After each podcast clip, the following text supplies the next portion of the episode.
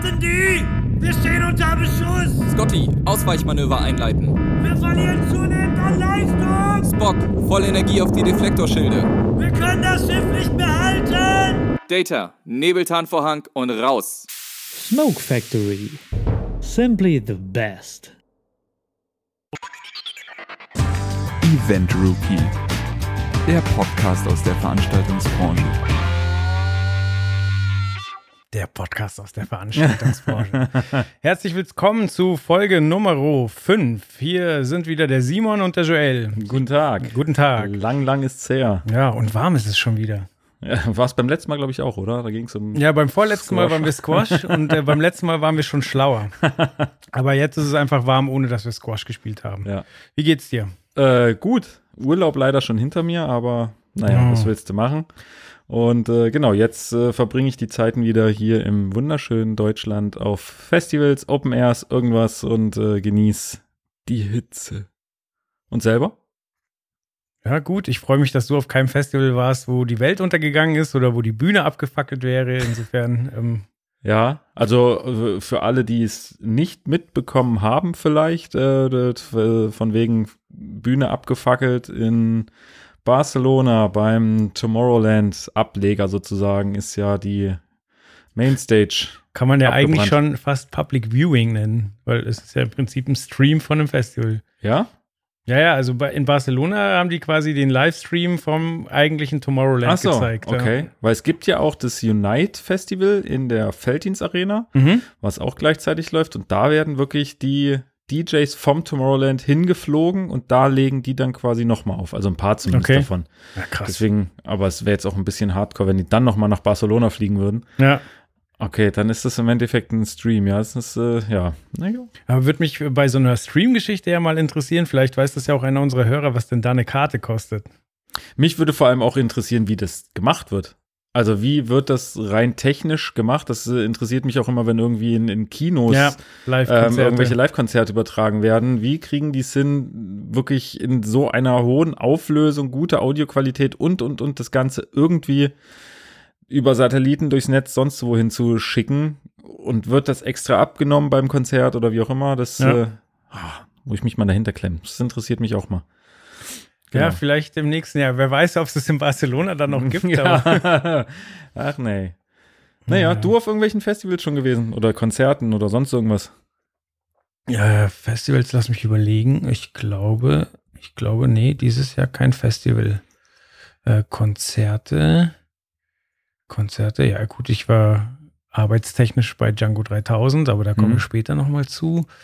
Ähm, ich muss leider meine Karten für die Rolling Stones verkaufen, weil äh, wir zu dem Zeitpunkt auch nicht da sind. Aber ich habe sie jetzt verkauft. Ja? Ja, zum, zum normalen Preis. Also, Es ist verrückt. Also, diese Rolling Stones. Nee, nach wie vor. Naja.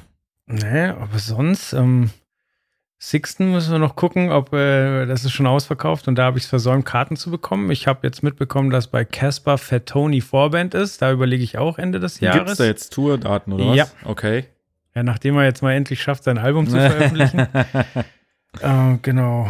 Sonst, ich überlege gerade noch irgendwas. Nee, ich glaube nicht. Ja. Ich glaube nicht. Aber du hast dir ja schon wieder einiges angeschaut, oder? Ja, der Sommer, das- wie wir beim letzten Mal schon festgestellt haben, wie viele Leute ge- gerade irgendwie unterwegs sind, das ist äh, wirklich verrückt. Und ja, diesen Sommer war ich, äh, ja, habe ich einige Kilometer auf die Uhr irgendwie runtergefahren. Also pff, beim letzten Mal war ich ja, glaube ich, schon bei Deepish Mode gewesen. Dann kam halt noch Phil Collins dazu, Mhm. Armin van Buuren in Amsterdam. Dann war ich bei Das Fest in Karlsruhe, also ein Festival. Fahre jetzt noch zum New Horizon Festival an den, ich glaube, Nürburgring müsste es sein. Das ist ein ganz neues Festival in Deutschland. Okay. Ähm, wo bin ich denn noch? Wahrscheinlich, hoffentlich bei, äh, das wird wahrscheinlich mein äh, All-Time äh, Highlight werden bei Lauryn Hill und Nas in Chicago. Wow. Und in Rimini war ich bei den Chemical Brothers direkt am Strand. Gibt auch schlimmere Locations, muss ich sagen. Das ist wieder die, die alte Glaubensfrage, so zwischen Bayern und, und äh, dem Rest von Deutschland. Heißt es Chemical Brothers oder heißt es Chemical Brothers? Ich weiß es nicht. Also ernsthaft, ich weiß es nicht. Das ist wie, wie China und China. Ja, ich glaube, also normal, im normalen Deutsch heißt es China und nicht China. Im normalen Deutsch, nicht diesem falschen. und damit würde ich sagen, heißt es auch The Chemical Brothers. Okay, keine Ahnung. Weil es heißt ja auch im Englischen Chemical und nicht Ist das Chemical. so? Weiß ja, ich nicht. Ja, Okay. ja, ja, das auf jeden Fall. okay. Aber naja, nee, genau. Und deswegen, also wie gesagt, da war, ähm, also ich habe bestimmt jetzt einige noch vergessen. War auch bei einigen Factory-Touren wieder, Porträts. Ja, wie gesagt, das ist äh, echt viel, viel unterwegs gewesen. Robbie Williams war ich noch, stimmt. Stimmt. Oh Gott, den, den, so klein, den habe ich schon wieder vergessen. Ja, ja, ganz, äh, ganz, ganz, auch kleine Show. ja. Ja, da, da haben äh, mir auch schon einige Bekannte erzählt. Ich, also, das ist ja so ein großes Ereignis irgendwie. Wenn, wenn Robbie Williams in der Stadt ist, dann kennst du ja mindestens einen, der Ja, da war. So. ja. Und ähm, muss ja wieder sehr, sehr unterhaltsam gewesen sein. Stimmt es, dass dein Vater da war? Ja, ja, der hat ein- einen Song mit seinem Vater performt, was, so hat er es zumindest irgendwie dargestellt, vor allem auch ein Song seines Vaters war. Ich Okay. wusste gar nicht, dass der selber irgendwie Musiker war. Der war aber selber auch Sänger Okay. wohl. Und genau, da haben sie einen, einen Track zusammen performt. Ansonsten, äh, ja, bombastische Show. Robbie Williams, äh, ja, der weiß halt, wie er es macht. Mhm. Es war halt auch sehr, sehr interessant, finde ich, weil der Lichtdesigner war der gleiche wie von Ed Sheeran. Mhm.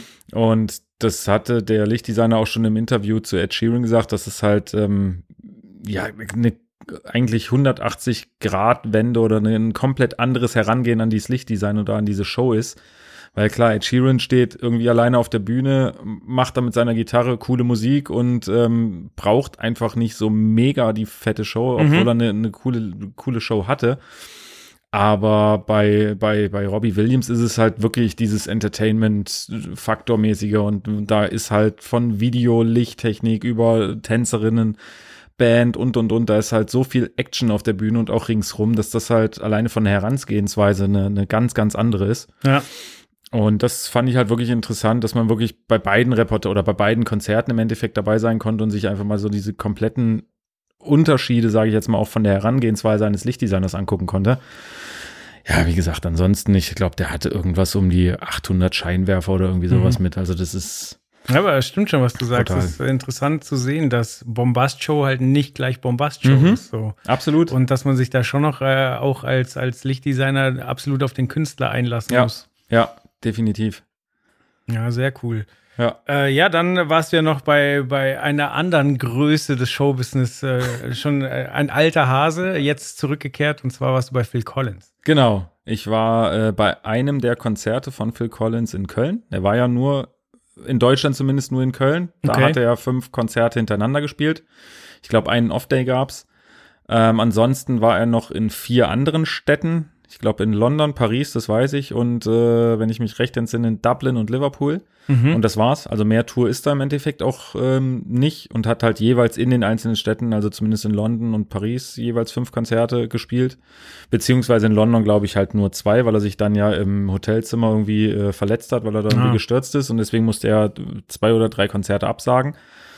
Ähm, genau, zumindest war ich bei einem der Konzerte in Köln und äh, war auch wirklich doch froh, dass äh, dabei gewesen zu sein und dass man diese Chance halt hat, weil ja, ich denke mal, es wird die letzte Tour von ihm gewesen sein. Ich glaube, er wollte jetzt einfach noch mal, noch mal ein letztes Mal auf die Bühne, aber man merkt schon, dass ähm, er einfach wirklich alt geworden ist. Mhm. Äh, ich denke mal so auch die, die ein oder andere Sucht ordentlich an ihm genagt hat. Und Mhm. ich meine, er saß nur noch, er konnte halt nicht mehr stehen, musste auch eine Pause zwischendurch, war halt irgendwie eine Pause von 15 oder 20 Minuten.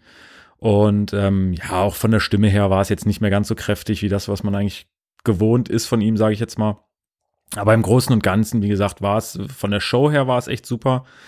Ich fand es absolut genial, dass er seinen Sohn dabei hatte, der jetzt der Okay. Drummer ist. Ähm, Okay. Also ich sag mal, das, das, das Steckenpferd von Phil Collins, wirklich dieses Drums spielen, was er natürlich auch nicht mehr kann, äh, geht jetzt halt eine Generation weiter und ich fand von der Leistung her, ich meine, ich bin jetzt kein Drummer, ich weiß auch nicht, ob man da irgendwelche Qualitativ Qualitätsunterschiede ausmachen kann. Ich kann es nicht, aber ich fand ihn auf jeden Fall echt gut. Mhm. Und genau, da war ich, ähm, in Köln und Ja, also vielleicht für die unter, äh, Jüngeren unter euch, also äh, Phil Collins hat als Drummer angefangen, der war früher der Drummer von Genesis. Neben, also früher war ja der Sänger von Genesis Peter Gabriel und irgendwann ist der dann weggegangen und dann hat Phil Collins auch gesungen, aber letztlich hat er als Drummer angefangen. Ja. Und äh, ja, der hatte halt jetzt, äh, wie du schon sagtest, äh, halt Probleme mit dem Rücken und so weiter und hatte ähm, kein Gefühl mehr in, dem, in den Fingern, glaube ich. Und äh, hat wohl auch Bitzeln in den Beinen, deswegen saß er wohl auch die ganze Zeit Okay. und deswegen ist Drum halt leider nicht mehr möglich, was ihm selber wohl auch ziemlich schmerzt. Ja, ja, das glaube ich auch, dass das ähm, ja hart ist für jemanden, der sein Leben lang Schlagzeug gespielt hat, das dann plötzlich nicht mehr machen zu können. Und ähm, wenn man auch weiß, was wirklich, was für ein begnadeter Schlagzeugspieler er war, ähm, ja, kann man sich vorstellen, wie, wie, wie schwer es dann für einen Musiker ist, das dann plötzlich nicht mehr machen zu können. Aber ich denke trotzdem auch, dass es so ein bisschen von diesem Schmerz, sage ich jetzt mal, weggenommen hat, dass es jetzt wirklich halt der Sohn ist, der Ja. da im Endeffekt mit, mit dabei ist. Und ähm, ja, wie gesagt, äh, showmäßig war es, war es schon echt, echt gut. Ja, aber wie, wie kann man sich das dann vorstellen, wenn er die ganze Zeit sitzt? Also, Hm. was passiert da um ihn rum? Oder, oder, also ich habe bei YouTube, glaube ich, die Anfangssequenz gesehen, dass, äh, dass man erstmal wirklich nur ihn sieht. Hm. Und ich glaube, die Band ist hinter einem Backdrop, oder? Ja. oder? Also das war, das war wirklich sehr, sehr, sehr genial gemacht. Also er saß vorne auf dem Stuhl, beleuchtet von ähm, zwei Scheinwerfern, die direkt im Endeffekt neben ihm standen und ähm, ihn angeleuchtet haben, sozusagen in einem, in einem ganz schönen, sage ich jetzt mal, warmweißen Ton, also so, dass es wirklich, ähm, ja, wie halt Glühlicht aussieht und auch wirklich eine richtig, richtig, ja, richtig schöne Szene. Hinter ihm halt ein Backdrop, ein, ja, Gase-Backdrop, ein weißer Backdrop, beziehungsweise, ähm, ja, doch, genau, also relativ transparent, so dass man aber nicht direkt dahinter gucken konnte. Mhm. Ähm, und dann gab es aber halt als, als Backlight sozusagen, also wirklich als, als Gegenlicht, wurden dann halt äh, immer mehr so die, die, die Bands, Bandmitglieder sozusagen da angeleuchtet. Und er saß aber wirklich am Anfang nur alleine da, hat ähm, seinen Song performt und dann irgendwann ist halt der Backdrop runtergefallen und die Band war halt zu sehen, aber es war wirklich, ähm, doch, da hat man ein bisschen Gänsehaut bekommen, weil das wirklich eine sehr emotionale Szene einfach war und es war echt schön gemacht, muss ich sagen. Mhm, glaube ich. Ansonsten, ja, es ist natürlich ungewohnt. Es ist schwierig irgendwie, das jetzt bei so einer Show, bei so einem Konzert, wo jetzt sage ich auch mal wirklich so die, die Ticketpreise doch relativ äh, hoch waren, Mhm. dass da dann der Hauptakteur die ganze Zeit sitzt, ist ähm, ungewohnt, war jetzt aber auch nicht so schlimm, weil ich meine, klar, es kommt am Ende des Tages auf die Musik an. Er hatte viele, viele äh, Background-Sänger und halt auch seine ganze Band halt dabei. Es war wirklich viel Action um ihn drumherum. Mhm. Auch bei Songs, wo, wo er vielleicht mit, mit einer Sängerin performt hat oder so. Klar, da musste die dann halt von ihrem Platz weg und äh, ihn umgarnen sozusagen und ein bisschen da ähm, bei ihm in der Nähe sein. Das konnte er halt nicht mehr machen. Okay. Ähm, ansonsten viel Video- und Lichttechnik auf jeden Fall am Start und ähm, es war generell ja auch ein, ein bestuhltes Konzert, also es waren jetzt keine Stehplätze oder irgendwie sowas. Aber es war klar, es war ungewohnt, aber trotzdem, es war, war cool. Ja, und vielleicht ist das auch der richtige Weg, weil die Nachfrage ist ja da, aber zu sagen, man macht es punktuell. Also, weil das ist mir jetzt in letzter Zeit aufgefallen, ähm, äh, Adele konnte ihre Tour nicht beenden. Ja. Die hat die letzten Konzerte in Wembley, glaube ich, abgesagt, Ja. weil ihre Stimmbänder wohl angegriffen Mhm. sind. Dann Justin Bieber hat äh, die letzten Konzerte Mhm. seiner Welttour aufge also abgesagt, weil er gesagt hat, er kann nicht mehr. Ja. Und er ist, ich glaube, zwei Jahre jetzt am Stück unterwegs und er kann einfach nicht mehr. Unser geliebter Kanye West. Ja gut, der ist, das ist nochmal ein anderes Thema. Aber zum Beispiel ähm, bei Michael Jackson war es ja auch so. Ich glaube, dass er eigentlich für London äh, zehn Konzerte, 50. ja erst zehn so. und dann, nachdem Ja. die so schnell ausverkauft waren, hat man auf Ja. 50 oder sogar Ja. 60 erhöht und Ja. ja. der konnte ja nicht mal mehr anfangen. So, Ja. Aber da Ja, muss der Selena Druck. Gomez hat ja auch, ähm, okay, die äh, hat ja generell irgendwie eine, eine, eine Krankheit und konnte deswegen nicht mehr weitermachen. Okay. Ähm, aber ich denke auch, dass das im Endeffekt für, für diesen Künstler und so war das, glaube ich, absolut die richtige Strategie und einfach äh, für ihn, glaube ich, auch das Beste, was er machen konnte. Einfach zu sagen, okay, er geht in unterschiedliche Länder, geht aber wirklich äh, zu fünf Konzerten hintereinander und fertig ist der Lack. Ja, also und der hat halt auch eine Größe, wo man halt dann sagt, äh, egal wo ich aus Deutschland her bin, ich kaufe mir das Ticket, ich hole mir das Hotel und das gönne ich mir jetzt halt Das- einmal ja, so. Und das ist es, das ist es halt wirklich. Also ich sag mal, klar, es ist extrem teuer, aber auf der anderen Seite ähm, die Leute, die sich, sage ich jetzt mal, so ein Ticket, was ich glaube knapp an die 100 Euro gekostet hat, Mhm. die sich das schon leisten können. Ich denke mal, die können sich dann auch noch ein Hotelzimmer dazu leisten, auch wenn es erstmal natürlich im Portemonnaie schmerzt. Aber wie gesagt, man geht davon aus, es wird wahrscheinlich die letzte Tour sein und dann Ja. wird, dann nimmt man das auch auf sich und dann, dann macht man das auch. Ich bin mal gespannt, ehrlich gesagt, wann es äh, irgendwie Helene Fischer oder so ähm, nach der nächsten Tour zerbröselt, umwedelt, du? weil Mhm. ja, sie hat auch viele Konzerte oder auch fünf Konzerte in einer Stadt, aber trotzdem halt irgendwie in 20 Städten oder was weiß ich wie Ja. viel. Ähm, Ja, deswegen, der heißt immer, ja, gut, die hat ja ein Jahr Pause gemacht. Nein, die hat ein Album aufgenommen. Ja, So, na, also, na, ja, na klar. Ja, Ja. definitiv. Also ich glaube, das ist auch äh, für, für, einen- für einen Techniker ist es natürlich auch wirklich einer der, der schönsten Situationen, die du eigentlich haben kannst. Weil wenn du fünf Konzerte in einer Stadt hast, dann hast du irgendwie am Aufbautag, also sage ich jetzt mal so ein, ja, wenn es gut getaktet ist, einen Tag vor der ersten Show, mhm. hängst da halt alles rein, machst dann als Lichttechniker irgendwie deinen Fokus, macht als, als, als Tontechniker, guckst du, dass du, dass du die Frequenzen und dass du alle Einstellungen ordentlich machst, dann äh, ist die, die, die, die erste Show. Und ähm, danach, die nächsten Tage, musst du ja nichts mehr machen, weil am Ende des Tages ist alles schon eingestellt. Ja. Es gibt vielleicht hier oder da nochmal äh, eine, eine Änderung, was vielleicht die Setlist angeht, was vielleicht so den ein oder anderen Punkt angeht des, des Scheinwerfers oder so, aber im Großen und Ganzen steht alles. Und damit hast du doch eigentlich einen, einen guten Tag, sage ich jetzt mal, frei oder kannst dich um andere Projekte kümmern. Was in dem Fall bei Phil Collins halt auch so war, dass da der, der Roland Kreil, der da als, ähm, ach, wie heißt es denn, Lighting Director, Associated Lighting Designer oder was es da noch alles für Begriffe gibt, ähm, mit dabei war. Der hat halt auch gesagt, ja, ja, klar hat er für die Produktion die anderen Tage, sage ich jetzt mal, ähm, nicht so viel zu tun, aber dadurch, dass schon so viele andere Projekte auch in der Zukunft anstehen, musste er natürlich sich darum dann kümmern und trotzdem genug machen. Aber dann hat man halt einfach die Zeit, sich genau darum zu kümmern. Und deswegen ist es für einen Techniker ist es super, wenn es irgendwo entweder ein Off-Day gibt oder halt mehrere Konzerte in einer Stadt hintereinander. Ja. Ja, dann äh, haben wir im Vorgespräch schon festgestellt, dass es da, wie wir erstmal dachten, eine kleine Besonderheit gab, nämlich dass äh, nicht nur äh, die Band und äh, der Sänger mit In-Ears ausgestattet Mhm. waren, sondern noch jemand, Mhm. und zwar der Lichttechniker. Genau. Also der Roland selber hat selber In-Ears, wie gesagt, normalerweise kennt man In-Ears von dem Monitortechniker, der meistens sogar die gleichen In-Ears hat wie der Musiker oder die, die, die Band. Mhm. Ähm, die Band selber hat In-Ears natürlich ähm, und wie gesagt, da wo, ist mir jetzt zum ersten Mal aufgefallen, dass auch der Lichttechniker In-Ears hatte. Hast du ihn gefragt, warum?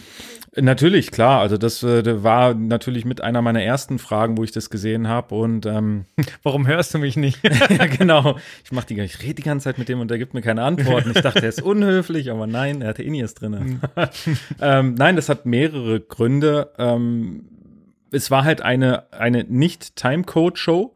Auf Deutsch gesagt, ähm, mussten wirklich die ganzen Cues und die ganze Lichtshow wurde von, ihm- wurde von ihm halt händisch gedrückt. Also es war nicht so, dass er einfach nur ähm, einmal Start drückt und dann läuft die komplette Show durch, sondern wie gesagt, er musste alles live machen. Mhm. Ähm, man will natürlich aber trotzdem, dass es auf den Punkt ist. Man will, dass so ein Lichtdesign taktgenau ist und dass man da bloß nicht irgendwie ähm, mit den Lichtbeams jetzt irgendwie außer Takt ist. Und ähm, da ist es natürlich wichtig, dass man entweder einen Klick hat oder dass man ähm, genau das hört, was im Endeffekt die Band gerade spielt. Was man natürlich über die PA machen kann, das ist ganz klar, aber da gibt es wiederum die Nachteile. Nummer eins, ist es super laut und wenn man auf so einer Tournee oder generell in dem Business arbeitet und lass es 100, 150 Shows im Jahr hat, dann ist irgendwann das Gehör auch mal, äh, sagt dann, tschüss, ich äh, mach mal Urlaub. Ähm, deswegen ist so ein PA-Mix natürlich blöd, weil, wie gesagt, es ist laut, man hat trotzdem noch Störgeräusche von den ganzen Besuchern, die da vor Ort sind und vielleicht mitklatschen, mitgrölen oder irgendwas. Und ähm, dadurch kriegt man natürlich dann auch nicht unbedingt taktgenau ähm, mit, was jetzt gerade irgendwie auf der Bühne passiert. So. Vor allen Dingen hast du ja auch das Thema, dass äh, Licht einfach schneller ist als Schall. Also, Ja. also ich habe da gerade ein ganz konkretes Beispiel, Mhm. weil ich war ja bei Django 3000 im, Mhm. im Tollwood und ähm, da war es so, da ist die Band auch mit In-Ears ausgestattet und ähm, die hatten eine B-Stage, also quasi eine Stage im Publikum. Mhm. Und äh, wollten eigentlich über die Haupt-PA spielen und äh, weil ihnen schon bewusst war, dass sie da eine Verzögerung drin haben, ähm, hatten sie die In-Ears mit drin. Mhm. Aber also sie haben halt wirklich gesagt, ähm, also die, die B-Stage war etwa 40 Meter von der Hauptstage, also von der Haupt-PA Ja. weg und äh, das hat ausgereicht, dass ähm, die sie, sie nicht ordentlich spielen konnten, weil Ja. sie sagen halt, ähm, du, du schlägst an und das dauert halt wirklich bis der Ton dann Ja. bei dir ankommt. So. Und wenn das Problem hast du ja in der großen Halle dann als Lichttechniker auch, dass du ähm, quasi, wenn du von der Hand drückst, ja trotzdem leichtes Delay hast, weil bis der Ton bei dir ankommt, da sind die In-Ears einfach schneller. Richtig, genau. Ja. Und wie gesagt, da hast du halt wirklich den Vorteil, du hast direkt den Mix und vor allem auch den Mix, den du haben willst. Also wenn du jetzt sagst, okay, mir reicht das eigentlich, wenn ich irgendwie Sänger und Drummer bei mir Mhm. auf dem Ohr hab, dann kannst du das halt entweder selber so einstellen oder dir einstellen lassen, dass du wirklich nur diese Signale auf dem Ohr hast und dann kannst du halt ähm, perfekt dein, dein, deine Lichttechnik steuern, wie du möchtest. Wie gesagt, du bist, ähm, kannst die Lautstärke selber einstellen, du kannst es leiser, lauter, irgendwas machen. Und klar, wie du schon gesagt hattest, du hast halt diese Verzögerung einfach nicht. Also du hast wirklich äh, genau das Signal, was auf der Bühne geschieht, hast du auch am Ohr und kannst daraufhin wirklich, ähm, ja, deine Lichteffekte sozusagen steuern. Und das wie gesagt, war das erste Mal, dass ich es gesehen habe. Wahrscheinlich ist es äh, relativ normal. Aber ja, da ist es dann auch fast schon egal, was man sich für In-Ears holt. Also, wie gesagt, wie ich schon sagte, ein Monitortechniker hat meistens die gleichen In-Ears wie, wie die Band oder der, der, der Hauptsänger. Ähm, einfach um da einfach um da ähm, wirklich genau das gleiche Signal zu haben und Mhm. genau den gleichen Klang zu haben wie die Band auf, auf der Bühne. Weil wenn man andere In-Ears hat und was weiß ich, der, der Drummer versucht einem irgendwas anzuzeigen, dass man irgendwas verändern soll und man selber Hört's hört nicht. in dem Mix aber gar kein, gar kein Problem oder irgendwas, ist es halt blöd. Ähm, und das ist als Lichttechniker vollkommen egal. Also da muss man jetzt nicht unbedingt die äh, 4000 Euro In-Ears nehmen, sondern da reicht, wenn man, sage ich jetzt mal, vielleicht auch gerade erst anfängt, Mhm. gibt es ja nun wirklich ähm, genügend In-Ear-Hersteller auch, die, die vielleicht auch was für den, für den Einsteigerbereich haben. Klar sollte man trotzdem gucken, dass es, dass es gute In-Ears sind, weil das ist wie mit, mit äh, einer normalen Musikdatei und einer MP3 ähm, ist es halt auch bei In-Ears so, dass natürlich bei etwas schlechteren oder preisgünstigen, da ist halt einfach die Qualität nicht so gegeben wie bei den, bei den ähm, teureren Geräten. Und dann kann es natürlich auch sein, dass bei, bei preisgünstigen Geräten, dass da einfach Signale abgeschnitten werden oder dass da irgendwas nicht übertragen wird und dann Ja. ist auch wieder doof. Aber klar, wie gesagt, wenn man gerade anfängt, sollte man einfach mal versuchen, ob man mit, mit so, mit so In-Ears nicht, nicht klarkommt. Das ist dann, aber da muss man ja dann, weil man hat ja am Lichtpult nicht die Möglichkeit, seinen eigenen Mix zu machen. Da muss man, normalerweise ist der Monitormixer ja vorne an der Bühne, da ist ja dann die Absprache wieder interessant, oder? Also wenn man was ändern möchte, oder macht man das vorab? Also sagt man, Na, brauchst ja nicht den Monitormixer. Also am Ende des Tages sitzt ja der Lichtler eigentlich hinter, neben oder irgendwie mit beim, beim FOH-Pult. genau, So, aber den, den äh, In-Ear-Mix macht doch eigentlich der, Moni der Monitormann, oder? Das ist richtig, aber der macht ja den In-Ear-Mix für die Band. Also der so. macht ja im Endeffekt nicht den Mix für den, für den Lichttechniker. Also das ist ja, das ist halt so aufgeteilt, das hatten wir ja auch schon, diese ganze Signalaufteilung, ähm, dass du diese Stagebox, wie gesagt, das hatten wir, glaube ich, beim letzten oder vorletzten Podcast, wo wir schon erklärt haben, wie das mit den Stageboxen und dem ähm, Mikrofonsignal geht. Du hast, wie gesagt, eine Stagebox auf der, auf der Bühne und greifst dann entweder ähm, und greifst die Signale ab und gehst ins Monitorpult oder greifst die gleichen Signale ab und gehst ins, ins FOH-Pult Ja. und da mischt dann sozusagen jeder den Mix, den er haben muss. Also der FOH-Mixer macht den Publikumsmix, der Monitor-Mixer macht halt den äh, Monitor-Mix für die Band. So, und da kann natürlich jetzt ein Lichttechniker beim FOH-Menschen sagen, okay, hör zu, ähm, entweder stell mir die und die Kanäle bereit, ähm, leg mir die irgendwie auf dem AUX-Weg und ich ziehe mir die rüber. Oder aber ähm, er greift sich äh, irgendwo anders alleine schon diese Signale ab, die er halt braucht und mischt es sich dann irgendwie selber mit einem mit einem kleinen Mischer. Ja. Aber ich denke mal, der normale Weg ist wirklich, dass man das ähm, über einen AUX-Weg macht. Das bedeutet quasi ein AUX-Weg bei einem Audiomischpult, ähm, ja, ist nichts anderes, als dass du da die Gruppen zusammenstellen kannst. Mhm. Du kannst jetzt zum Beispiel das, das, äh, das Drumset, kannst du sozusagen alle Kanäle von da, also sagen wir mal zehn Mikrofone, was weiß ich, von der Bassdrum, von der Hi-Hat, Ja. äh, von der Tom, von der Snare. Snare. und so weiter. Ähm, die hast du ja alle einzeln auf einem einzelnen Kanal am Pult anliegen. Mhm. Und damit du aber nicht jeden einzelnen Kanal mischen musst, wenn es wirklich darum geht, okay, die Grundmischung ist abge abgeschlossen sozusagen, du willst eigentlich nur noch erstmal laut und leiser machen, Ja. legst du dir das Ganze, routest du das auf den AUX-Weg und kannst daraus dann sozusagen diesen AUX-Weg in deinen äh, PA-Mix reingeben. So, und so kannst du es natürlich auch ähm, mit dem In-Ear-Mix für einen Lichttechniker machen, dass er vorher hingeht und sagt, okay, hör zu, ich brauche das Drum, das, äh, die Gitarre und den Sänger. Dann wird das auf den AUX-Weg für den Lichttechniker geroutet. Der zieht sich im Endeffekt das Signal weg und kann dann natürlich an seinem Beltpack oder wo auch immer die Lautstärke noch regulieren und hat Mhm. dann zumindest schon mal das, die Signale, die er halt braucht. Deswegen ist in dem Falle der Monitormixer komplett raus, Ja. weil wie gesagt, der ähm, kümmert sich um alles, was auf der Bühne passiert und alles, was äh, ja nach vorne hin sozusagen passiert, da, da kümmert sich Front of House drum. Würde auch gar keinen Sinn machen, dass sich der Lichttechniker jetzt irgendwie am Monitorpult bedient, weil es erstens wirklich von den Strecken her macht es keinen Sinn und zweitens äh, sind da ja die Mixe ganz anders. Er will ja schon den, den Frontmix sozusagen Mhm. hören und ähm, genau deswegen ist das ja der Weg.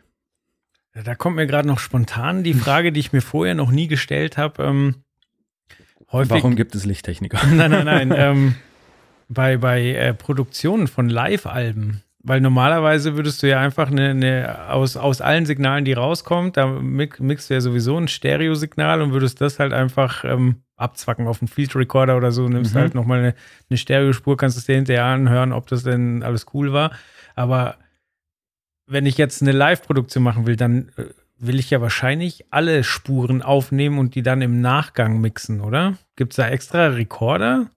So, also ich, ich weiß nicht, so Richtung Tascam, dass du da irgendwie 19 Zoll Prügel drin hast, der alle Spuren aufzeichnet, oder? Also du hast natürlich gibt es ähm, gibt's auch auch ähm, Computerprogramme vor allem, also da Ah, okay. da- die die wirklich jede einzelne Spur aufnehmen. Das ist ja auch wichtig für den äh, Virtual Soundcheck. Wenn du halt sagst, okay, die Band kommt halt nicht auf die Bühne für einen Soundcheck, sondern du machst es halt virtuell, machst es sozusagen mit einem vorherigen Konzert. Dann nimmst Ja. du auch nicht das komplette, also klar, du nimmst schon irgendwo das komplette Konzert, kannst dir aber jede einzelne, jedes einzelne Instrument extra auf die PA geben, um halt zu hören, okay, wie klingt jetzt eigentlich die Bassdrum, wie klingt ähm, die Gitarre, wie klingt der Sänger und da, da, das ist halt dieser Virtual Soundcheck, da nimmst du dir halt wirklich auch einzelne Spuren. Ja. Und ich würde jetzt mal behaupten, dass die da für den Zweck werden die natürlich aufgenommen, ich sag jetzt mal, nachdem der FOH-Mischer das bearbeitet hat, Mhm. weil sonst, ähm, ja, würde es keinen Sinn machen, eigentlich ähm, dieses, ähm, ja, dieser Virtual. Soundcheck, das halt zu nehmen, aber äh, ich würde jetzt auch mal behaupten, es ist auch überhaupt gar kein Problem, dass ich sage jetzt mal unbearbeitete Signal für zum Beispiel eine DVD oder Live-Produktion, Live-CD oder irgendwas, erstmal das unbearbeitete Signal abzuzwacken und aufzunehmen und, Und dann im Nachgang Ruhe zu mischen. sozusagen zu gucken, dass man da an den EQ-Einstellungen noch mal ein bisschen rumdreht und so Ja. weiter. Ähm, aber auch das ist eine wirklich interessante Frage und auch da, ähm, ja, wieder mal äh, den Aufruf an unsere äh, lieben Follower und Hörer und Fans und was weiß ich. Wenn sich damit jeder, jemand auskennt, hoffe ich, dass uns irgendeiner da aufklärt und sagt, wie das wirklich geht. Vielleicht ist es auch komplett auf Unsinn. Vielleicht wird es auch wirklich, nachdem es, sage ich jetzt mal, gemischt wurde, abgenommen, um dann eine CD draus zu machen. Soweit habe ich mich damit auch noch nicht beschäftigt. Ähm, aber wie gesagt, man, man lernt ja nie aus. Ja. Wenn ihr demnächst eine Live-DVD aufnehmt, ladet uns ein. Genau. Wir stellen unangenehme Fragen. genau, nee, und zumindest, ähm, weil wir eben sagten, dass, dass äh, dieses in ihr, diese in ihr Verwendung sozusagen ähm, für uns neu war, aber wahrscheinlich doch nicht so neu, war halt wirklich witzig, dass ich, ähm, ja, drei, vier Wochen später war ich halt bei das Fest in, in Karlsruhe, einem ja, doch sehr schönen Festival, was vor allem von der Location her echt cool ist. Ist ja auch schon ein geiler Name, das Fest so. Das ist die Fest. ultimative Ja, Veranstaltung. genau. Und ähm, da war zum Beispiel der Justus von den Sportfreunden Stiller, der quasi da den, ähm, ja, der da das Licht steuert Mhm. und ähm, er hatte zum Beispiel auch In-Ears. Also äh, es scheint wahrscheinlich wirklich gar nicht so unüblich zu sein, dass äh, Lichttechniker mittlerweile irgendwie In-Ears haben und ähm, sich da sozusagen den, den Mix drauf geben oder einzelne Signale drauf geben. Und da dachte ich mir, oh, das ist interessant zu sehen. Das ist übrigens auch eine sehr, also das ähm, nur als, als Tipp an unsere Hörer, ähm, bei Das Fest wurde ein, ein neues Beschallungssystem vorgestellt, Mhm. was schon echt, ja, das ähm, wird ein bisschen die, die Branche, sage ich jetzt mal, ein bisschen aufrütteln, weil das schon echt sehr, sehr cool war. Ich darf nicht drüber reden. Ich habe äh, unterschrieben, dass das, äh, bevor das released ist, darf ich gar nichts zu sagen. Mhm. Aber wie gesagt, es war was Neues und ähm, wird dann in der Ausgabe 7 2017, also unserer Event Rookie Festival Spezialausgabe, da wird's Du, stehen. du hast es dir schon angehört. Die Techniker vor Ort nicht, weil die hatten alle In-Ears. ja, genau, die, das, die haben halt Pech gehabt. Sehr schön. nee, auch das war, das da, darüber können wir dann wirklich im, im nächsten Podcast, wenn, wenn es dann wirklich um die Story geht, auch einfach mal quatschen, weil es halt schon interessant ist, wenn auch gerade Audiotechniker, ähm, also Tontechniker, die ja bei Festivals, ähm, wo fast jede große Band seinen eigenen dabei hat, Mhm. und die dann über eine komplett neue PA mischen müssen. Also, Stimmt, ja. ja. Nicht Aber so, ah, das Preset habe ich, habe ich schon achtmal drauf Ja, gespielt. genau. So, ja, ja, okay. genau. Ja. Ja, cool. Ähm, dann ähm, haben wir noch ein Thema, was, ähm, was äh, bei Phil Collins auftauchte und äh, mir ist es auch bei, ja, mehr oder weniger bei Django äh, begegnet. Steht aber nicht in der Django-Reportage, weil Django 3000 es selber nicht eingesetzt hat. Aber das war ja auch quasi ähm, im Rahmen des Tollwood-Festivals. Das ist so ein, es ist kein richtiges Festival. Es ist mehr so, oh, wie beschreibe ich das jetzt, ohne, ohne es falsch zu formulieren? Also, ähm, das ist ja ein Sommerfestival, also das ist aber eher so ein, ja, das ist mehr so ein Hippie-Treff. Also da gibt es halt alternatives Essen, da gibt es äh, Bartek-T-Shirts zu kaufen, aber also das gibt es auf allen anderen Festivals auch, aber das ist da halt der Hauptbestandteil, dass man halt da abends hingeht und äh, ja, sich irgendwelchen Holzschmuck kauft und da irgendwie ein Caipirinha trinkt. Da ist aber eben auch ein Festzelt und da gibt es Konzerte. Da muss man aber separat für Karten kaufen Genau. und so weiter. Und äh, genau, das gibt es aber immer in München im Winter und im Sommer. Und im Sommer sind halt da die großen Konzerte. Und ähm, keine Ahnung, dann äh, Comedy, Michael Mittermeier, ähm, Freundeskreis und eben auch Django 3000. Und ähm, da wird halt auch ähm, schon mal ein festes äh, Besteck, sage ich, an, an Equipment vom Festival zur Verfügung gestellt und dann steht es den Bands natürlich frei, da noch äh, eigenes Zeug mitzubringen. Und die hatten da halt äh, spezielle Follower-Spots. Und bevor ich mich jetzt um Kopf und Kragen rede, habe ich ähm, eben aus dem Interview, was ich mit dem, mit dem Lorenz Westphal, mit dem Lichttechniker von Django 3000 geführt habe, eben einen Schnipsel rausgesucht, den wir uns jetzt anhören können und da erklärte das nochmal kurz. Da gäbe es äh, zwei Ground Control Systeme von PRG. Das ist ein umgebauter, modifizierter Bad Boy Moving Light mit einer HD-Kamera mit dran und einem übertakteten Leuchtmittel, ein paar anderen Farblinsen, Farbscheiben mit drin, also spezielle Korrekturfarben für fernsehtaugliches Licht. Äh, und das Ganze wird ferngesteuert. Da gibt es eine Bedieneinheit, die irgendwo im Backstage-Bereich steht, mit Glasfaser an die Lampe angebunden ist und sich eigentlich bedienen lässt wie ein klassischer Follow-Spot. Also wirklich mit äh, händischer links-rechts hoch-runter Bewegung. Dann hat das, diese Steuereinheit noch diverse Potis und Fader, um Helligkeit, Zoom, Frost, Iris, diese ganzen einzelnen äh, Sachen zu steuern. Ja, super. Müssen wir gar nichts mehr zu sagen. Ja, das Soundfile war schon ein bisschen optimiert, aber man hört Hintergrundgeräusche. Ging aber noch. Also äh, während dem Interview kam dann noch ein Trupp von 60 Leuten, ähm, die gesungen haben und da hat man gar nichts mehr verstanden. Aber Okay. das war gerade eine ruhige Stelle. ja. Wo machst du deine Interviews eigentlich, wenn du Interviews machst? Ähm, also nur, das war jetzt ein Sonderfall, weil beide Jungs an dem Tag so viel Stress hatten, dass sie keine Zeit für mich hatten. Das heißt, ich habe mich hinterher nochmal mit ihnen getroffen und das war in einem Biergarten, im, Ah, okay. im Hirschgarten. Ja. Und äh, auch bei dem anderen Interview, da haben wir gerade angefangen und dann hat ein LKW bei einem Café neben uns gehalten, hat den Motor laufen lassen, zehn Minuten so. Äh, Habe ich dann aber auch im Ausschlag gesehen, ähm, das nur für mich ist, kann man es verwenden. Sonst, ähm, im Produktionsbüro häufig, irgendwo im Backstage, Ja. manchmal auch beim Essen. Also da muss man sich ja oft nach den Leuten äh, richten, die man interviewt. Und Ja. äh, wenn der halt sagt, hey, ich habe jetzt irgendwie eine halbe Stunde Zeit zum Essen und dann muss ich wieder ans Pult, dann, äh, wenn es dann für ihn okay ist, gehe ich da mit. Und Ja, wie gesagt, normalerweise wird da ja nichts veröffentlicht, dann können die auch mit vollem Mund reden. Und ja, klar. wie ist es bei dir? Auch ganz, ganz unterschiedlich. Also wenn jetzt nicht gerade irgendwie Soundcheck-Zeit ist, dann ganz häufig am FOH einfach so Okay. äh, gemütlich hingesetzt und schnell mal runtergeschwatzt. Ähm, ansonsten oft wirklich irgendwie im Backstage-Catering irgendwo, weil man da einfach die meiste, die meiste Ruhe hat und Ja. da ja, ich sag jetzt mal auch wirklich, da hat man halt nicht so ganz diese, diese Hektik. Da kommt man ein bisschen runter, da kann man dann auch ähm, ein bisschen länger schwatzen, als wenn man irgendwie am, am FOH ist, weil dann doch hä- häufiger mal irgendjemand vorbeikommt und dann noch dies will oder das Ja. will. Ähm, aber wie du schon sagtest, das ist immer ganz, ganz unterschiedlich, auch wie die, wie die Techniker gerade drauf sind, Zeit haben, Lust haben und so weiter. In letzter Zeit ganz häufig äh, ist es bei mir auch wirklich der Fall, dass ich vor Ort eigentlich gar keine Interviews mache, weil sie irgendwie gerade keine Zeit haben oder so. Mhm. Und dann muss man es halt im Nachgang per E-Mail oder Telefon oder Skype machen. Ähm, das gibt's natürlich auch. Aber wie gesagt, meistens klappt es, weil die wissen ja auch vorher, dass man vorbeikommt. Und dann Ja. ist es aber häufig so, dass es halt wirklich am FOH direkt gemacht wird. Richtig.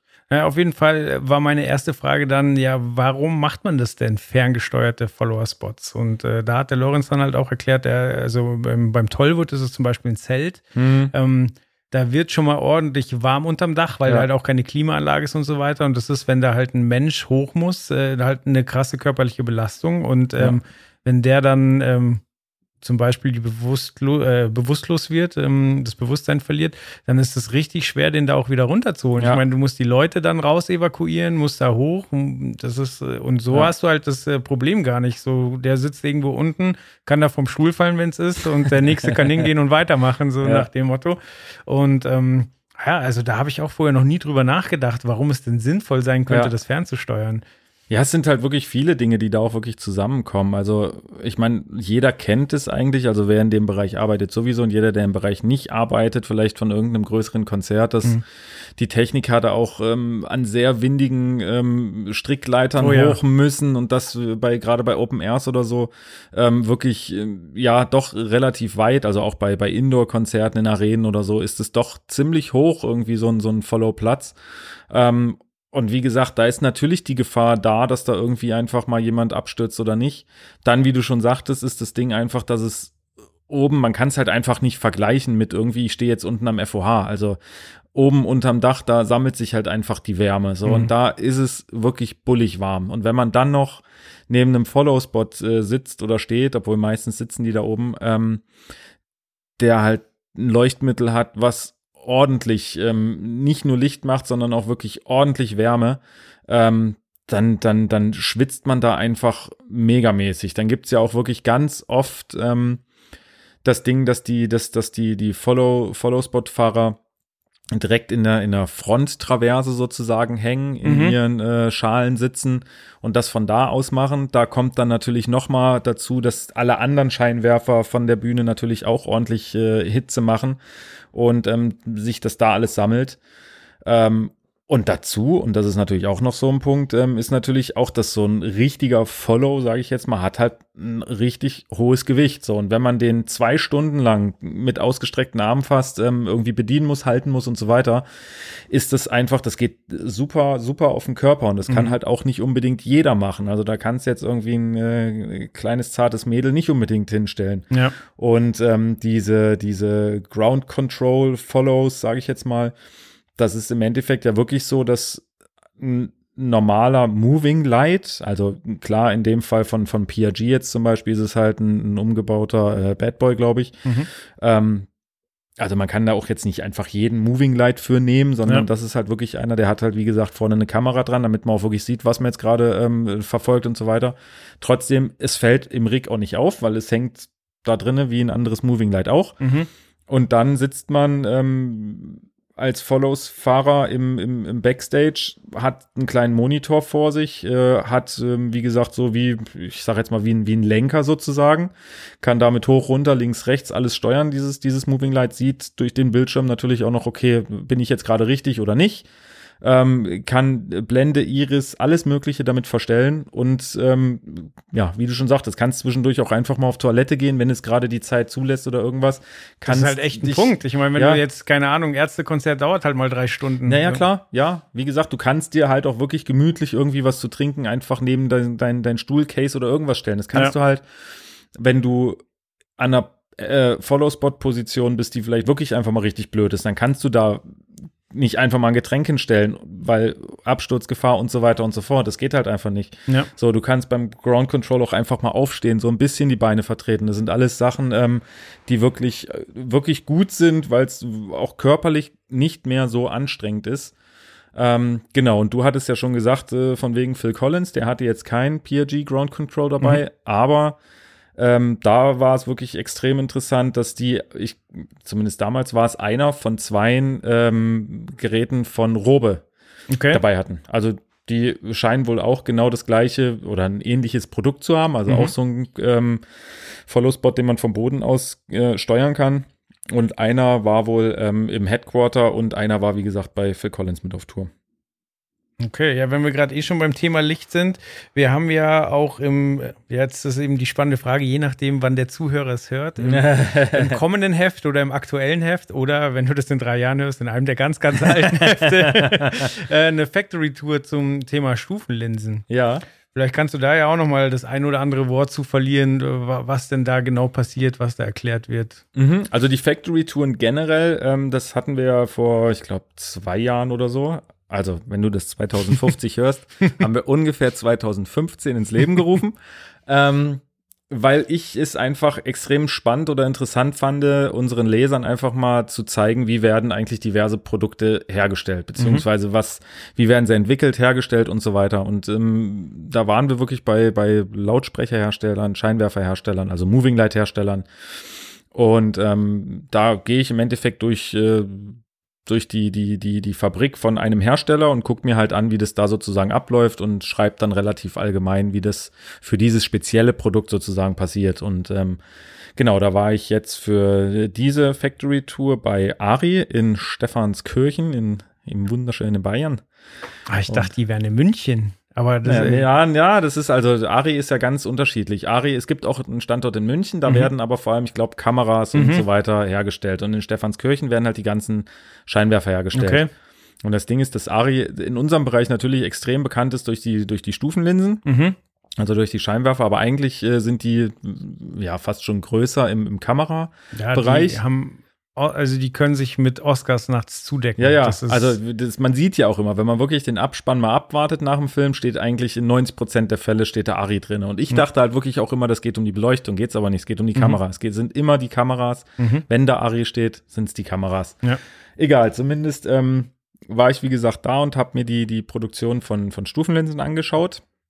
Was halt auch sehr interessant war, weil es äh, mittlerweile in dem Bereich ja auch zwei unterschiedliche Arten einfach gibt. Also es gibt LED-basierte äh, Stufenlinsen und es gibt konventionelle, also mit ähm, Halogen- oder Glühdraht-Leuchtmitteln sozusagen. Und die sind halt auch natürlich im, im, im Herstellungsprozess ist das halt ein ganz anderer, weil sie auch vom, vom Aufbau her ganz anders sind. Und deswegen fand ich das ja, doch sehr interessant, sich da einfach mal ein bisschen rumführen zu lassen. Sehr schön. Okay, aber für die genauen Unterschiede dann einfach das Heft auschecken. Ja, ja, ja, natürlich. Also wie gesagt, da ist alles nochmal ganz genau beschrieben. Ähm, wie gesagt, das also ist, ist ja jetzt auch kein Geheimnis, ähm, dass man, dass man bei bei einem konventionellen Stufenlinsenscheinwerfer braucht man halt einfach einen, ähm, einen Reflektor, weil so ein Leuchtmittel ja 360 Grad abstrahlt. Das bedeutet, Okay. es wird im Reflektor gebündelt und geht dann sozusagen die gebündelte Kraft nach vorne raus. Ähm, da ist es halt auch wirklich extrem wichtig, dass dieser Reflektor eigentlich auf den Hundertstel Millimeter ähm, ja, genau, ja, da, ge, genau produziert wurde auch. Und Mhm. das wird halt auch bei Ari wirklich groß geschrieben, dass das wirklich kontrolliert wird, dass da alles passt. Und ähm, bei den LED-basierten, da hat man ja eine LED, ein LED-Modul, eine LED-Engine. Also da sind ja wirklich die LEDs auf eine Platine draufgelötet. Das bedeutet, die strahlen halt nur in eine Richtung. Ja. Jetzt müssen die aber natürlich, sage ich jetzt mal, die ganzen einzelnen LEDs, da müssen halt die Lichtstrahlen natürlich gebündelt werden. Um dann am Ende des Tages doch wieder aufgeweitet, sage ich jetzt mal, zu werden, damit man halt wirklich diesen, diesen äh, Wash-Effekt eines, eines Stufenlinsenscheinwerfers zu erhalten. Okay. Und das sind natürlich äh, ja ganz, ganz unterschiedliche, unterschiedliche Anforderungen bei der, bei der Herstellung. Am Ende kommt ein Produkt raus, was eigentlich fast identisch aussieht, aber wenn man es einfach mal in der Mitte aufschneidet, dann sieht man doch, dass es äh, ziemlich unterschiedlich ist. Okay. Ja, interessant. Mhm. Dann kommen wir von Ari zu Armin. ja, Und zwar warst du in Amsterdam bei Armin van Buren. Mhm. Äh, großer, großer EDM-DJ. Ich glaube sogar, der, also äh, definitiv einer der, also was heißt der größten, groß ist er nicht, aber ähm, auf jeden Fall einer der, der bekanntesten und äh, erfolgreichsten und ähm, genau. Genau, und äh, der war in Amsterdam wo und wie oft? Äh, der war in der Amsterdam Arena, der hat ähm, die auch die, der war ja jetzt auch die ganzen Jahre immer unterwegs, irgendwie weltweit für, für Shows und halt auf Tour. Und war jetzt in der Amsterdam Arena als Nummer 1 Abschluss seiner Armin Only Tour, die wirklich ähm, ja, über die ganze Welt führte. Es gibt auch äh, auf dem wunderschönen Sender Netflix eine Dokumentation über, ich glaube, das ist sogar genau diese Tournee. Ah, okay, ähm, wo es auch äh, viele, viele Hintergrundinformationen gibt, wo einfach mal so ein bisschen dieser, dieser Touralltag gezeigt wird und auch ähm, die, die, die ganze Show. So kam ich auch erst darauf, darüber was zu machen, weil das showtechnisch wirklich, ähm, zumindest im Fernsehen, äh, sehr, sehr bombastisch aussah. Und ähm, genau. Das heißt zumindest im Fernsehen? Nein, nein, also wusste ich ja, wo ich es gesehen habe, noch Ach nicht, so, ob das okay. wirklich so ist. Deswegen hatte ich es halt da gesehen und dachte mir, da muss ich was drüber machen.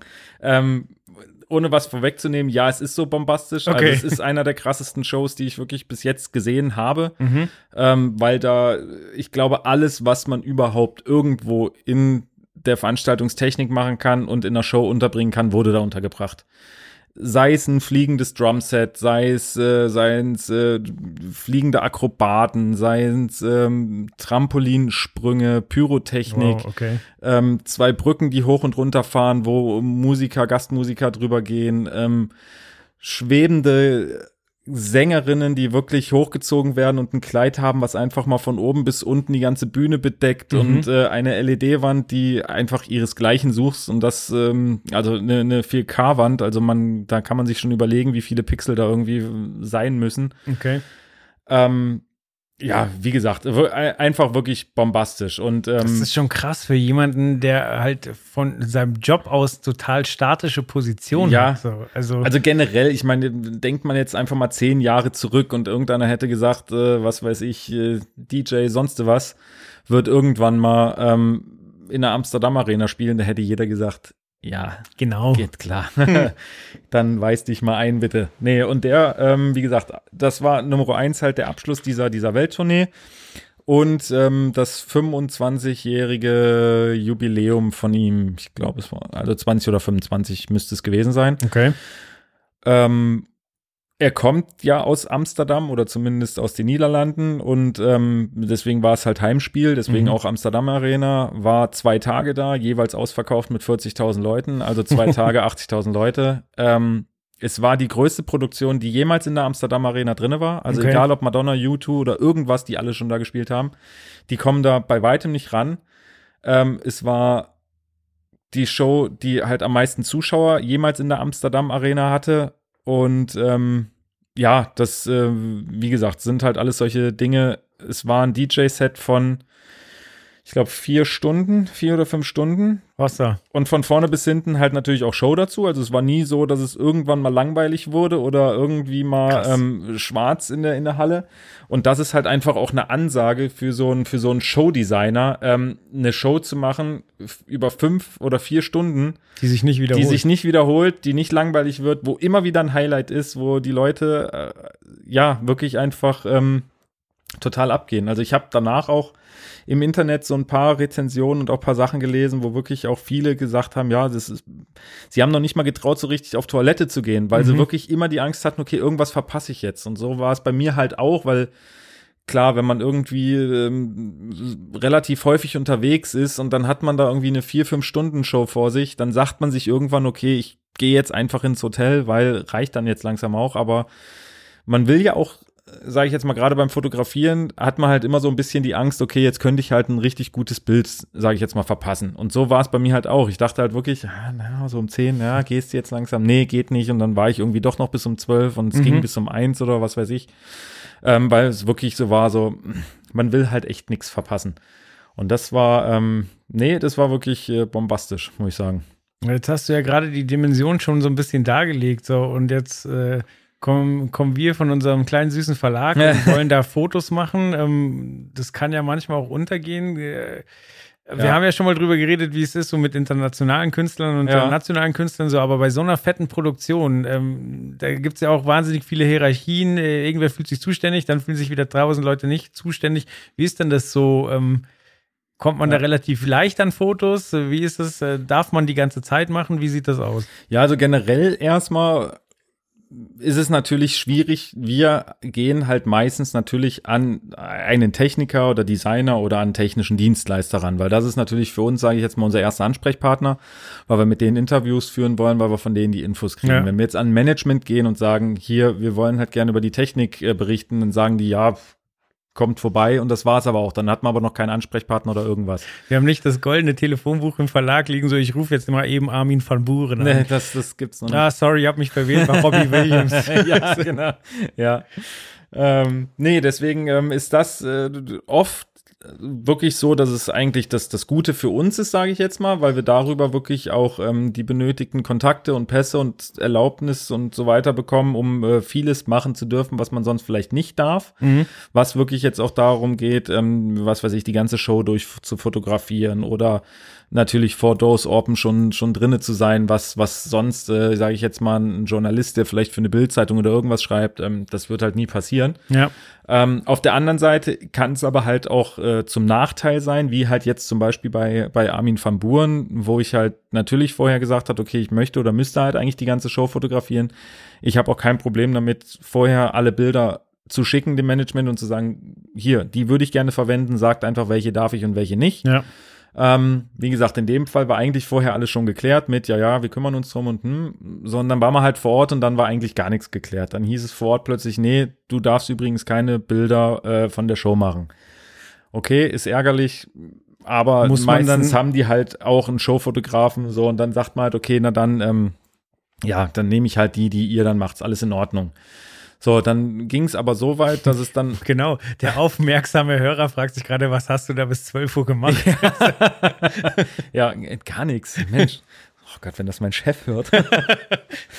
ähm, nee, zumindest äh, ging es dann halt weiter mit, ähm, und da sind wir auch wieder bei diesem Thema Interview machen, dass dann natürlich die Techniker vor Ort gesagt haben, okay, äh, geht nicht, weil sie wollten mich eigentlich gerne am ersten Showtag da haben. Da war ich dann auch und ähm, ja, da ist dann oft auch einfach noch eine Änderung oder irgendwas zu machen und dann ist es meistens schwer, da irgendwie Interviews vor Ort zu führen. Und so war es dann an dem Tag halt auch, dass es hieß, äh, nee, sorry, wir müssen hier noch so viel irgendwie Proben programmieren, dass Interviews gerade blöd sind.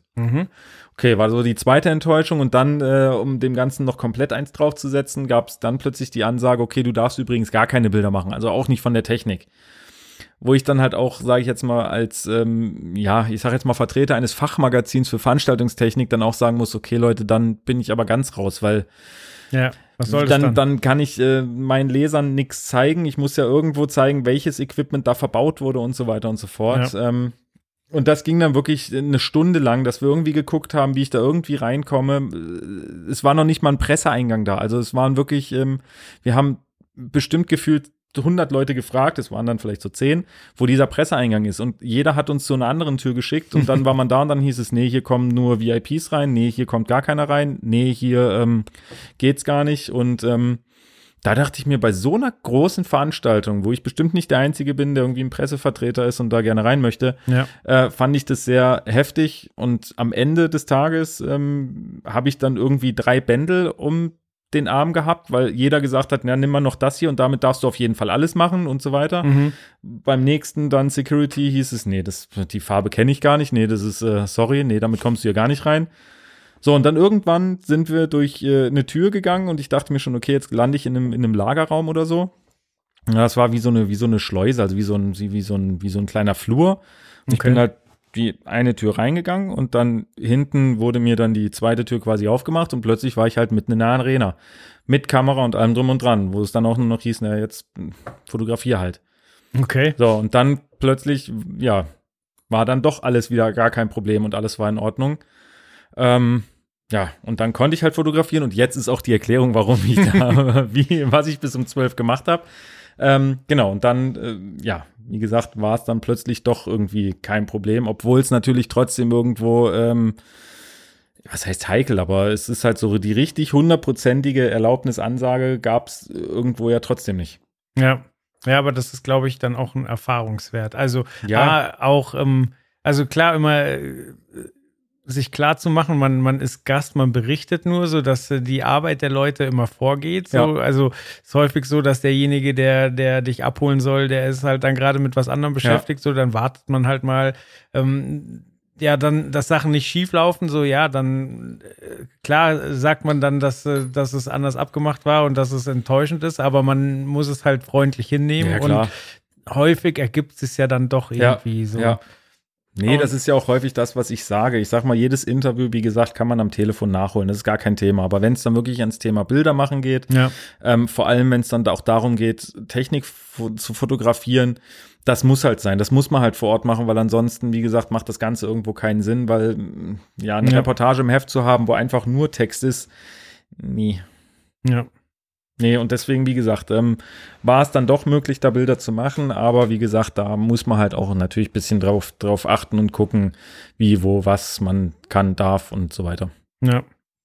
Ja, also ich habe auch die Erfahrung gemacht, das bringt viel, ähm, wenn man vorher in der Halle ist, ähm, zu also und man überlegt sich schon, von wo macht man Fotos, dann da zu den Securities zu gehen, während Ja. die noch keinen Ja. Stress haben und zu sagen, hi, ähm, ich darf hier übrigens so und ich komme nachher nochmal vorbei, Ja. nur dass du Bescheid weißt. Und dann sind die auch total easy. So und ähm, Ja, das musste ich, das musste ich aber auch schmerzhaft äh, auch, auch lernen, sage ich jetzt mal. Also wie gesagt, mittlerweile mache ich es auch so, wenn ich die Erlaubnis habe, was weiß ich, zum Beispiel die ersten drei Songs aus dem Graben und danach komplett die, den Rest der Show vom FOH aus zu fotografieren, äh, gehe ich halt auch immer bevor wirklich Doors open sind oder so, gehe ich vorne an die Bühne und sage, okay, wer ist denn hier bitte der, der Oberansprechpartner?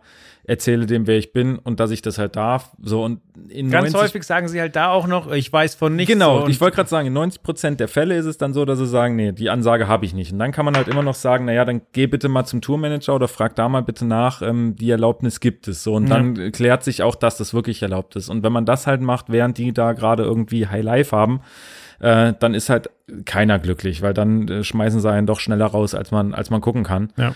Und ähm, genau, das ist halt immer wichtig, dass wirklich äh, alle Leute, die es wissen müssen, das auch wissen, wer man eigentlich ist und was man da macht, weil sonst hat man nur Stress und dann ja, macht es für alle Seiten keinen Spaß. Ja.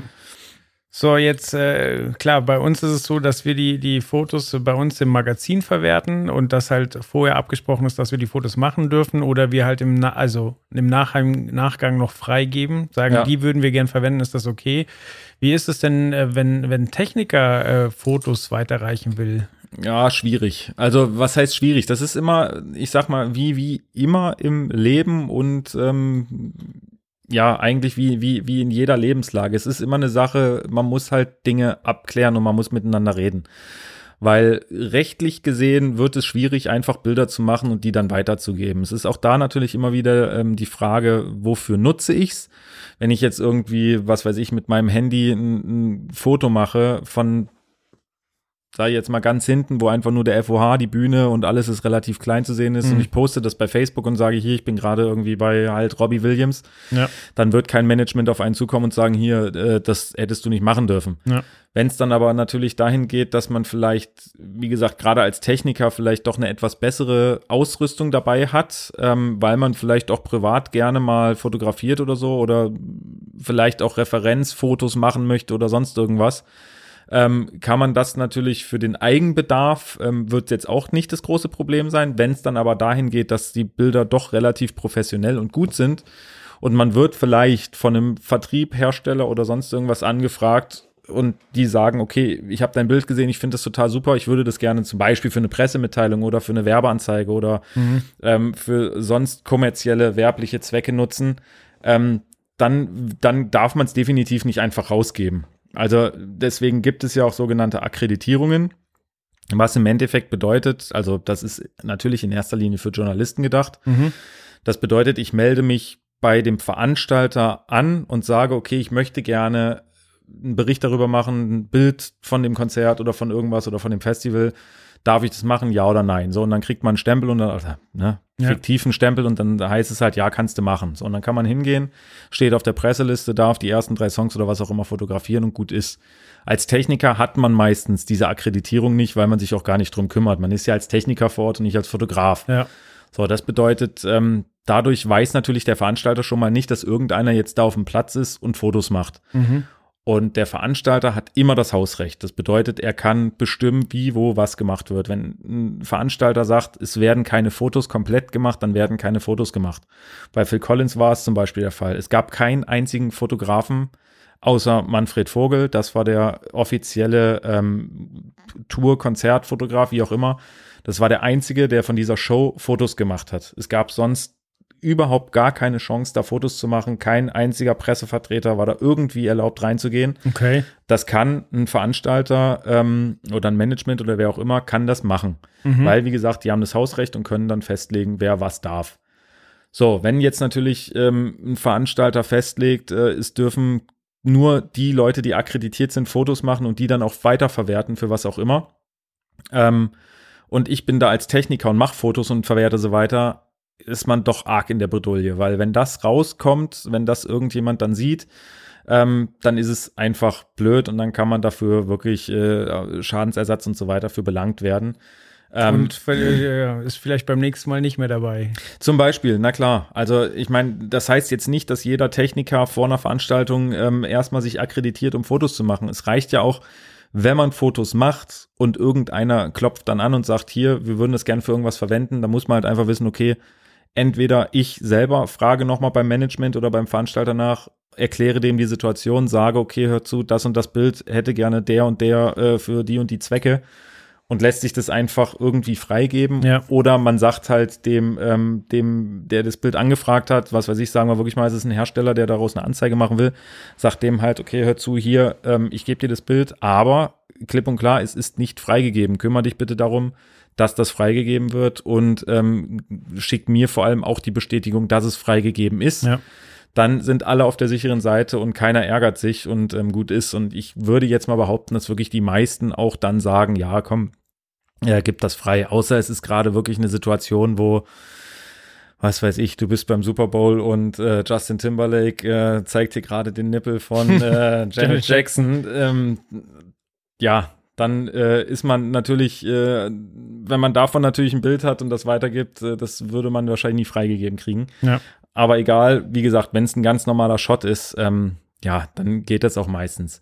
Es ist jetzt auch, würde ich jetzt mal behaupten, nicht so, dass wenn ich jetzt auf einem Festival zum Beispiel bin und wirklich einfach nur diese Komplettkulisse habe, dann äh, wird man da keine Probleme mit haben, weil da erkennt man niemanden auf der Bühne, es sind keine Persönlichkeitsrechte verletzt oder Mhm. irgendwas. Ähm, schwierig wird's einfach nur, wenn man irgendein Foto hat, ähm, was halt wirklich ähm, jemand auf der Bühne zeigt, wo es, ja, wovon es eigentlich gar kein Bild geben dürfte.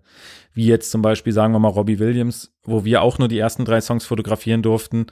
So, wenn ich jetzt natürlich ein Bild, ähm, also ich hatte die Kamera trotzdem noch mit äh, im, im, im, im Stadion, Mhm. Hab's aber nicht mehr verwendet. So, Mhm. wenn ich jetzt natürlich, äh, weil, was weiß ich, bei Lied 10 einfach eine total coole Show geboten wurde und ich mache davon ein Bild und veröffentliche das, dann ist halt doof, weil dann, ähm, ja, hab, krieg ich den Stress, weil ich ein Bild gemacht habe, was ich einfach nicht machen durfte. Ja.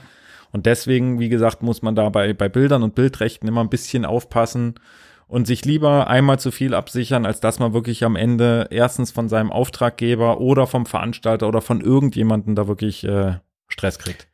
Da kommt mir gerade noch eine Frage. Wie ist es denn, äh, angenommen, du machst jetzt Fotos vom Bühnenrand, äh, fotografierst den Künstler, aber hast halt auch die ersten zwei Reihen Publikum drauf und äh, von mir aus erkennt man da jetzt noch 20 Gesichter, wo Ja. kein Mensch weiß, wer das ist, aber Ja. ist das problematisch? Nee, nee, weil du bist, du bist im Endeffekt, äh, willigst du eigentlich, äh, naja, du willigst nicht ein, aber es gibt eine Faustregel, die habe ich zumindest so gelernt und ich denke, die gilt auch immer noch, sobald zehn Personen auf einem Bild zu sehen sind. Ähm, du kannst nicht zehn Personen fragen, darf ich das Bild verwenden? So Okay. ab zehn ist so die magische Grenze.